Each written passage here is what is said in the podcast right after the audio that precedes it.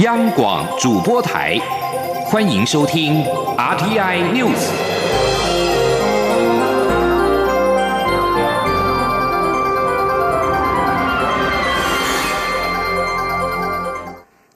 各位好，我是李自立，欢迎收听这一节央广主播台提供给您的 RTI News。本土个案今天再破千例，新增加一千三百九十例，国内也连续四天本土破千例。为了保存医疗量能，中央流行疫情指挥中心指挥官陈时中宣布再放宽轻症的解隔条件，最快在发病裁剪日第四天内，二次快筛阴性就可以解隔，但不适用于居家照护者。陈时中说：“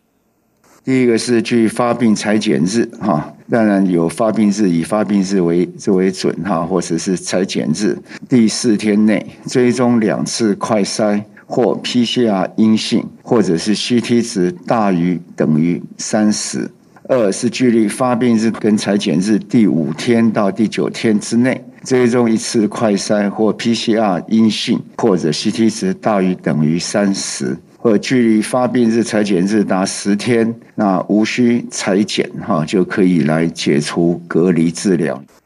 此外，陈时中也表示，针对境外一入的个案，在入境七天内要提前解除隔离治疗者，必须进行自主健康管理到入境第十七天，并且在入境第十天以及有症状时自行执行一次的家用快筛。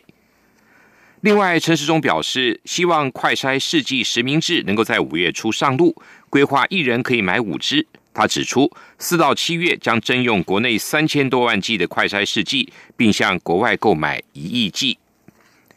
工具机出口前景出现反转的讯号。工具机工会理事长许文宪今天指出，受到乌俄战争的影响，工具机的相关原物料价格上涨，交期延长，整个供应链的运作受到影响。但是，只要战事停止，仍然可以有百分之十五以上的年成长。记者谢佳欣的报道。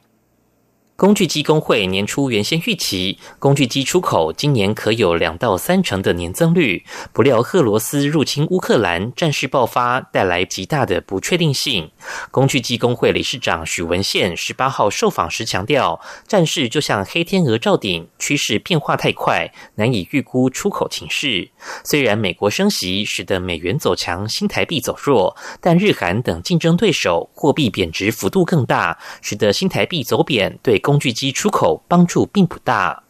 许文宪指出，战争冲击下，原物料价格飞涨，工具机所需相关零组件价格涨幅高达百分之十五以上。供应链也因为以母国需求为优先，使得交期延长。例如，控制器交期延长三个月到六个月不等。欧洲方面，交期则是六到八个月起跳。若以订单来看，第一季接单应有去年订单的递延效应，应可安全度过。但第二季接单已经放缓，且客户陆续通知要递延或是暂停出货，这使得今年出口要成长会有难度，大家皮要绷紧一点。不过许文宪强调，若是国际战事早点落幕，工具机出口成长依旧可期。他说：“港湾如果有停战的话，不要这样不确定的因素的话的话，我想我们要再成长的，不要说三十趴、二十趴了，最基本成长到十五 percent 应该也是没有问题的。”这要整个看整个国际形势，还有这样的一个整个供应链稍早对于工具机业者反映制裁俄罗斯影响产业发展，经济部次长曾文生在立法院回应，工具机近年主要是受到疫情影响，客户投资决策的脚步放缓，而我国去年对俄国出口占整体出口不到百分之三。对于业者的关心，经济部会协助业者拓销其他市场，会做一些处理。中央广播电台记者谢嘉欣采访报道：虾皮支付申请电支业务许可遭金管会在去年八月废除，但近期却与国泰世华银行合作发行联名卡。由于虾皮遭质疑有中资，不过金管会询问国泰世华银行，银行回复除了透过一般的购物流程，不会额外提供客户的资料给虾皮。金管会主委黄天木今天表示。如果虾皮购物真的有中资，就得把证据提出来，问题就好解决。记者陈林信宏的报道。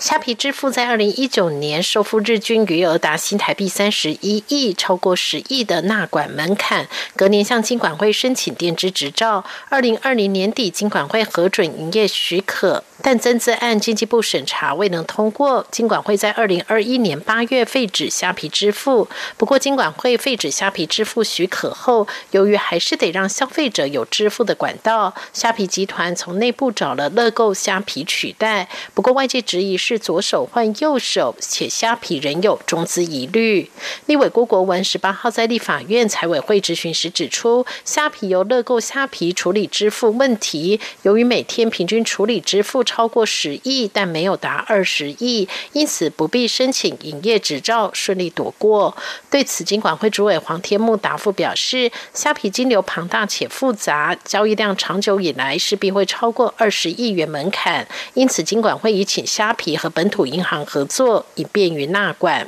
黄田木说：“那个虾皮申请电制，因为资料不足，我们没有他没有给他执照。”但是老实讲，我们是顾念到很多年轻人喜欢在这个平台上购物，是，所以要求虾皮支付，你必须要找一个机制，让现在你的客户能够继续去购物。所以他找了乐购虾皮，可是我们跟他说，你的这个交易量，长久以来还是会超过，所以你最好找一个银行，是，去去承担。他现在有在找银行，只是因为。契约还没有完成，不能对外公布。至于虾皮购物与国泰世华银行合作发行国泰世华虾皮购物联名卡，最高给予百分之二十虾币加百分之十五折价券等。立委也质疑，依照《信用卡业务机构管理办法》第二十八条，授权联名卡业者可以取得客户资讯，国泰世华银行客户资料会不会因此外泄？要求银行内规应该设立国安条款，避免客户的敏感金融资讯流给具国安疑虑的业者。对此，银行局长庄秀元也补充，尽管会询问国泰世华银行，银行回复除了透过一般的购物流程，不会额外提供客户的资料给虾皮。中央广播电台记者陈琳信鸿报道：唐奖即将迈入第五届，唐奖教育基金会日前陆续收到第四届得主回赠深具意义的珍贵礼物，其中呢，获得永续发展奖的真古德送上了一根树枝，它是六十多年前人们首度发现黑猩猩会拿起树枝吊起白蚁来吃，就此感谢了人类跟动物之间的关系。记者陈国伟的报道。第四届唐奖得主送给唐奖教育基金会的礼物，个个独一无二且充满意义。灵长类动物学家珍古德在一九六零年时到坦桑尼亚刚贝国家公园进行黑猩猩研究，结果发现黑猩猩会制造及使用工具，会用树枝钓取蚁窝中的白蚁来吃，破除当时只有人类才会利用工具的迷思。现在珍古德将当年这根树枝送给唐奖珍藏。唐奖教育基金会公关刘婉仪说。整个重点其实就是那一只树枝，它是六十多年前，然后呢，其实就是因为这只树枝，其实改写了就是整个人类跟动物之间的一个关系。它给我们一小段树枝上面是有编号的，然后旁边除了真古德博士亲手写的一段话之外，那还有这一只黑猩猩，就是 David g r a b e e r 的一个照片，然后搭配其他两只也是其他黑猩猩的一个照片，所以整个就是这样非常有纪念性的一个礼物。第四届唐奖的法治奖共颁给三个非政府组织，其中孟加拉环境法律人协会制赠六样与孟加拉传统及文化有关的艺术品，呈现孟加拉人以农林渔牧为生的日常生活。另一个团体实现正义法律正义暨社会中心则寄来富有当地色彩的天然编织吊床、编织包，以及由当地妇女编织刺绣的手工织布。刘婉仪说，织布上透过各种缤纷图案记录相关事。其实你可以看到啊，有的是捍卫女性的权益啊，有的是捍卫当地原住民的啊，那或者是比如说他们争取移民的一个权益等等，就所有的事迹都在上面。那那个挂毯的正下方，其实就是他们在二零二零年得到唐奖、法治奖这一个荣耀，其实也被刺绣在上面。唐奖教育基金会指出，这些珍贵的礼物，有的与得主的研究突破有关，有的对得主本身有特殊情感。这些收藏品将会放进下一届的唐奖荣耀展，预计九月后陆续在台北、高雄展出。中央广播电台记者陈国伟台北采访报道。台北爱乐合唱团为了庆祝五十周年团庆，推出了一系列音乐会，其中重中之重就是集结国内一流演出阵容，与国立台湾交响乐团在四月二十九号在台中国台交演奏厅，五月一号在台北国家音乐厅再现巴赫 B 小调弥撒，带领乐迷们感受巴洛克时期宗教音乐的巅峰之作。记者江昭伦的报道。音乐之父巴赫花了二十五年创作完成的 B 小调弥撒，音乐内容丰富，技巧与形式结构变化多端，不仅涵盖了巴赫自己不同时期的创作，更涵盖了巴洛克时期各种音乐风格，被视为是西方最伟大的宗教合唱曲之一。该首曲子采用了相当繁复的人声搭配，合唱部分就安排多声部混声的组合，独唱演南瓜、女高音。女低音、男高音、男低音，不只有许多咏叹调独唱，还交错搭配演出多首重唱曲，如浪花般层层叠叠，音色多变。再加上乐团配合各段落不同的人声组合调整编制，展露出巴赫在独唱、合唱、管弦乐的运筹功力。整首曲子更弥漫宗教气息，听来旋律优美，仿佛是巴赫蒙受上帝召唤写下了这首伟大的作品，可说是集巴赫毕生精华的巅峰之作。台北爱乐合唱团音乐总监古玉仲说：“里面的所有的音乐都是把它过去的独特的乐章集合起来，重新再写过，所以是一个它各种不同的编制。像合唱团有四部、五部、六部、七部、八部不同的变化。乐团虽然说是乐团，但是几乎所有的乐器都是独奏跟重奏，它还有很多的副歌。整个来说是一个很困难的作品。过去台湾鲜少演出全本 B 小调弥撒，因为规模庞大，技巧难度相当高。”台北爱乐曾在两千零八年在台首演，时隔十四年，为欢庆台北爱乐合唱团五十周年，将再次献演。古玉中说，十四年后再演出，他们有信心一定会表现得更好。此次演出，台北爱乐合唱团特别力邀钻研巴赫音乐多年的指挥吴尚伦领衔，与国立台湾交响乐团女高音林慈英、女低音翁若佩、男高音林义伟、男低音叶玉展参与演出。邀请更多乐迷进入音乐厅，亲身感受这部宏伟巨作难得的现场演出。中国电台记者张昭伦台北采访报道。美国白宫今天宣布，一场为了结束 COVID-19 危机以及为应对未来全球卫生规划的全球高峰会将在五月十二号召开。值此之际，美国总统拜登正在努力从国会取得应对 COVID-19 疫情的重要资金。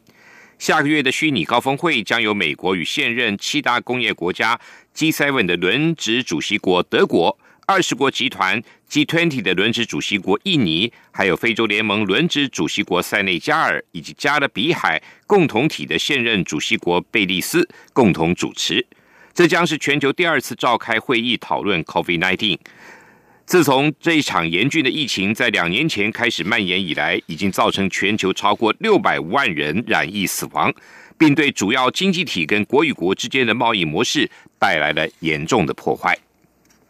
美国的北韩问题特使金星荣今天表示，北韩必须重回外交的道路。此前，平壤进行了一系列的弹道试射，并且有越来越多迹象显示，他正在恢复核试验。今年至今，北韩已经进行了十多次的武器测试。最近一次是在上个礼拜，北韩官方媒体指称这一项短程测试将提升战略核武器的运作效率。金星荣今天稍早抵达首尔，进行为期五天的访问，并会见了南韩的朝鲜半岛和平安全事务特别代表鲁圭德。两位特使在会谈之后，共同谴责平壤最近的升级行动，包括他们所说的至少三次洲际弹道飞弹的试射。金星荣告诉记者，有必要对北韩破坏稳定的行为做出强力的反应。如何应对北韩未来的行动，包括可能的核试验。